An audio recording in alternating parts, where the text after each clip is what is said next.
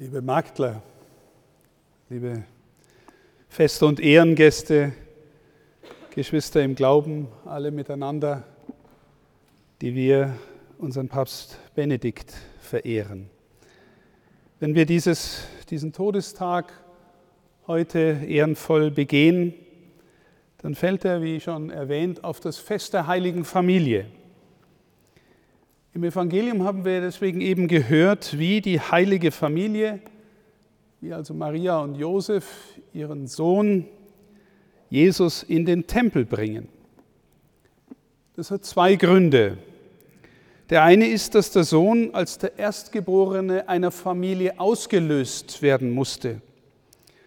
Alles männliche Erstgeborene, so heißt es im Alten Testament, war nach dem Gesetz des Mose Gott geweiht. Und das Wort Darstellung bedeutet eben dies, dass man den Sohn in den Tempel gebracht und gezeigt hat und ihn dann in Form eines Opfers ausgelöst hat. Der zweite Grund für den Tempelbesuch war, dass eine Frau ein Reinigungsopfer darbringen musste, nachdem sie geboren hatte und dann 40 Tage zu Hause bleiben musste und dann in den Tempel zum Reinigungsopfer kam. Das Opfer bestand aus Tieren, die man meist im Tempel kaufen konnte. Und hier werden als Opfergabe zwei Tauben erwähnt, was bedeutet, dass die Eltern Jesu als arme Leute betrachtet wurden von den Tempelbediensteten. Was aber an diesem Evangelium, liebe Schwestern und Brüder, so deutlich wird und was auch dem Theologen Josef Ratzinger so wichtig war, dass wir Jesus nur gemeinsam mit dem Alten Testament oder gemeinsam mit dem Glauben des ersten Volkes Gottes, des jüdischen Volkes verstehen lernen. Wir sehen, wie Maria und Josef dem jüdischen Gesetz Genüge tun, wie sie sich als gläubige Menschen des alten Bundes erweisen, obwohl sie doch den Träger des neuen Bundes in den Tempel bringen. Der, der den neuen Bund schließen wird, oder vielmehr noch der, der der neue Bund in Person ist, also der, der die tiefstmögliche Versöhnung von Gott und Mensch und Gott und seiner Schöpfung in Person darstellt. Auch er auch Jesus steht auf der einen Seite ganz unter dem Gesetz des Mose. Es wird immer wieder deutlich, wie er sich diesem Gesetz auch unterwirft. Und andererseits sagt er von sich selber, dass er dieses Gesetz erfüllen und überbieten wird. Für Josef Ratzinger war es deswegen immer wieder nötig, auch das Alte Testament zu hören, die Geschichte Israels zu kennen und damit tiefer und besser verstehen zu lernen, wer derjenige ist und aus seiner Geschichte hervorgegangen ist, der die Verheißungen der Propheten alle erfüllt hat. Er ist derjenige, in dem das ganze Gesetz des Mose erfüllt ist. Er ist derjenige, der der neue Tempel in Person ist. Also der Ort, in dem Gott in der Welt wirklich da ist. Alles, so sagt uns der christliche Glaube und auch die Schrift an mehreren Stellen, alles in der Schrift des alten Bundes läuft auf Jesus zu. Und ihm zu begegnen und mit ihm in Beziehung zu leben, ist der Anfang und die Mitte unseres Glaubens.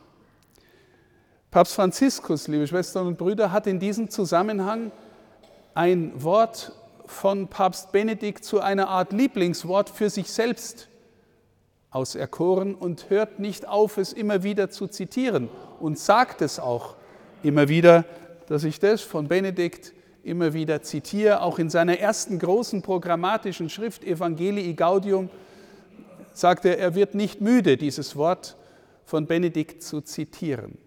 Dieses Wort heißt, am Anfang des Christseins steht nicht ein ethischer Entschluss, auch nicht eine große Idee. Am Anfang des Christseins steht die Begegnung mit einem Ereignis, mit einer lebendigen Person, die unserem Leben einen neuen Horizont und damit seine entscheidende Richtung gibt. Liebe Schwestern und Brüder, ich möchte uns fragen, wenn am Anfang des Christseins eine Begegnung mit einer Person steht, die unserem Leben seine entscheidende Richtung gibt, wie Benedikt sagt, haben wir dann im Sinne von Papst Benedikt schon angefangen, Christen zu sein? Den Glauben vertiefen, beleben, erneuern, das war das Kernanliegen unseres verehrten Papstes. Und in der Mitte dessen steht das, was er die Begegnung mit einer lebendigen Person meint. Schauen wir noch einmal dazu in diesen Evangeliumstext von heute, weil hier findet die konkrete Begegnung zweier alter Menschen, Simeon und Hannah, mit Jesus, dem Baby, statt. Beide kommen aus einem langen Leben einer persönlichen gläubigen Innerlichkeit. Simeon lebt offenbar so auf den angekündigten Messias hin, dass ihm sogar offenbart wird, er werde den Christus, den Gesalbten sehen, bevor er stirbt. Und tatsächlich das innere Licht seiner Sehnsucht, die sich da suchend ausstreckt, trifft auf das Leuchten des Kindes von innen her. Das Kind, das sich selber später das Licht der Welt nennen wird. Im alten Simeon geht also buchstäblich innerlich ein helles Licht auf und führt ihn sofort ins Gebet. Er kann jetzt gehen, sagt er zu seinem Gott. Er kann sterben, er hat den Erlöser gesehen. Er sieht nämlich, wie er wörtlich sagt, ein Licht, das die Heiden erleuchtet und Herrlichkeit für dein Volk Israel. Wir sehen hier, liebe Schwestern und Brüder, was persönliche Begegnung mit Jesus bedeutet, wie sie möglich ist. Der Mann sieht nämlich etwas Ungeheures, Unfassbares, überaus Bedeutsames, mitten in einem scheinbar ganz Alltäglichen. Zwei arme Leute bringen einen neugeborenen Sohn in den Tempel.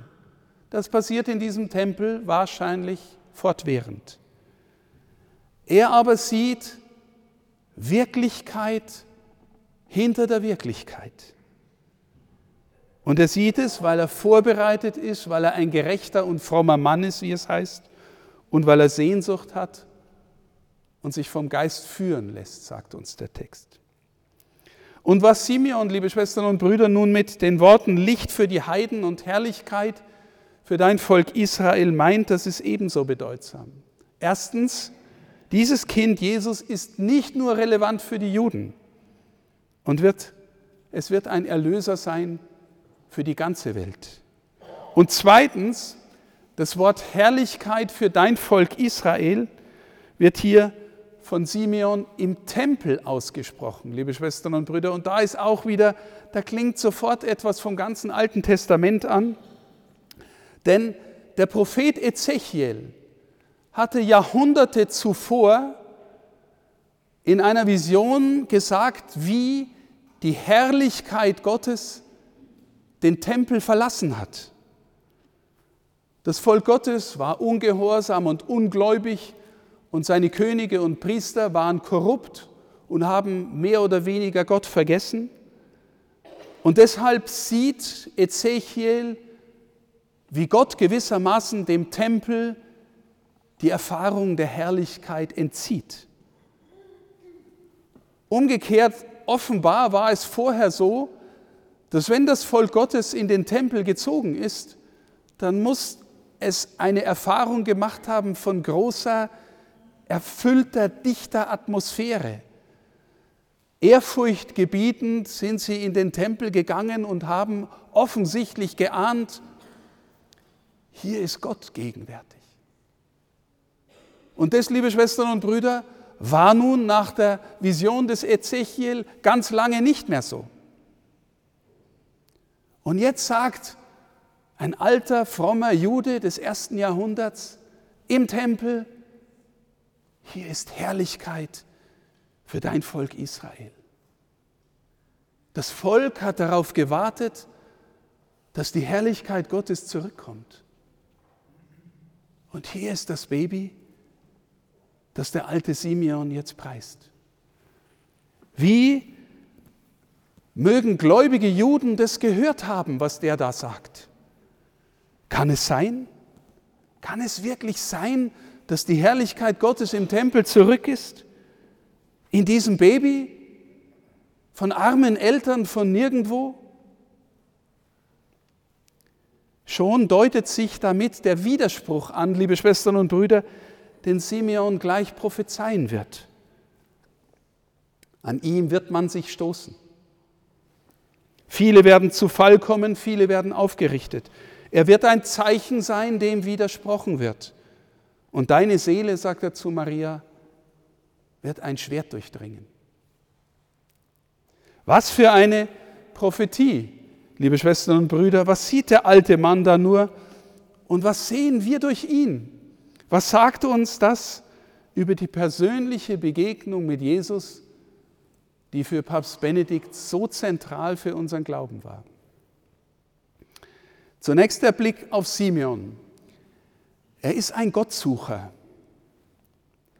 Er ist überzeugt, dass dieser Gott da ist und auch ihn persönlich anspricht und meint.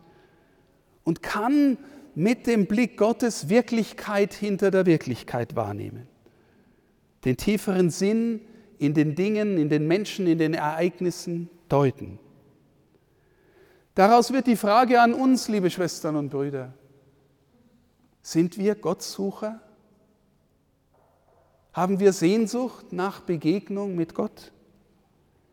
Meinen wir es zum Beispiel ernst, wenn wir Vater unser beten und wirklich Vater sagen? Und meinen wir es ernst, wenn wir beten, dass dein Wille, Vater, geschehen möge? Sind wir Gottsucher? Oder sind es halt fromme Worte, die wir mal gelernt haben, aber nicht besonders tiefreichen in unserer Seele?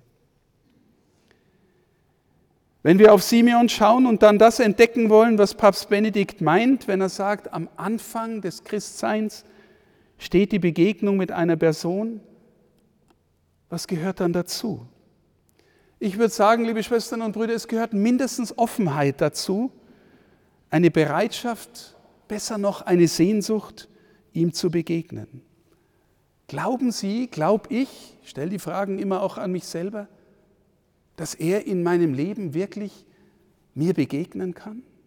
Etwas zeigen, etwas eröffnen kann? Glaube ich das? Können wir lernen, seine Sprache der Zärtlichkeit in unserem Inneren zu unterscheiden, zu verstehen? Können wir das Leuchten Gottes in der eigenen Seele wahrnehmen? Vielleicht sagt mancher von Ihnen jetzt, liebe Schwestern und Brüder, ich höre da und spüre da gar nichts in mir und wenn Papst Benedikt es so formuliert, dann bin ich vielleicht gar kein Christ. Denn für mich bedeutet Christsein zuerst einmal ein guter Mensch sein, wenigstens zu versuchen. Wenn Sie so sprechen würden, würde ich sagen, langsam, nicht so schnell. Ich glaube nämlich, dass Christus jedem von ihnen immer schon begegnet ist.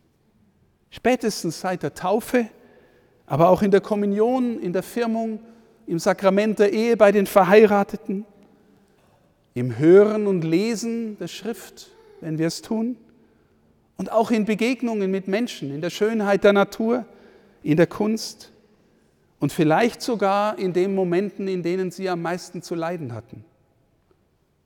Liebe Schwestern und Brüder, unser Glaube sagt uns, das Kind, das da in der Krippe liegt, heißt Immanuel, Gott mit uns. Und das bedeutet, er geht nicht weg. Von seiner Seite ist also Begegnung immer schon da. Und von unserer Seite lernen wir in die Begegnung finden. Vielleicht ist es so, dass wir es oft nicht gelernt haben, eingeübt haben, das zu hören. Vielleicht kommt unser Gebet oft nicht genug in die Tiefe, weil wir uns fortwährend ablenken lassen von dem vielen, was es in der Welt auch gibt, absorbiert von mancher Oberflächlichkeit, mancher Neugierde. Und wir tun uns schwer, uns anziehen zu lassen von dem, was da an Weihnachten passiert.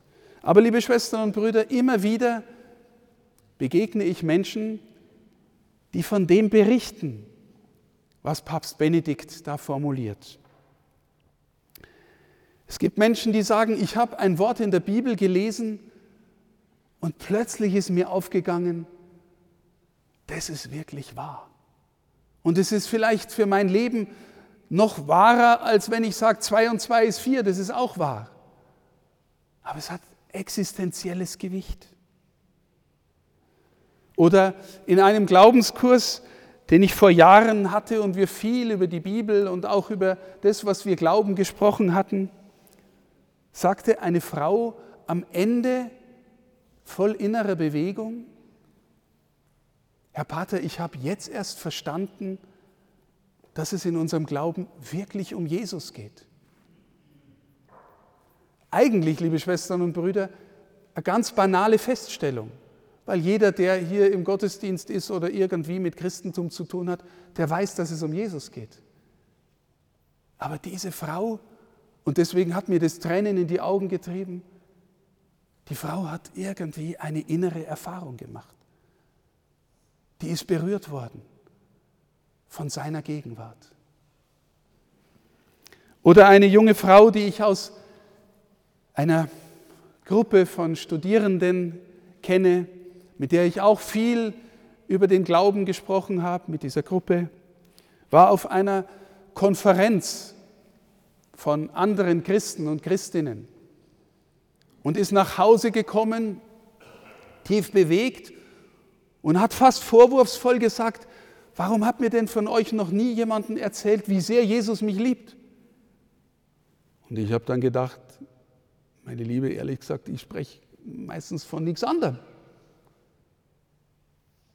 Aber wissen Sie, sie, hat ein Zeugnis gehört von einem Menschen, der tief seine Verletzungen gezeigt hat, seine Wunden im Leben, seine Sucht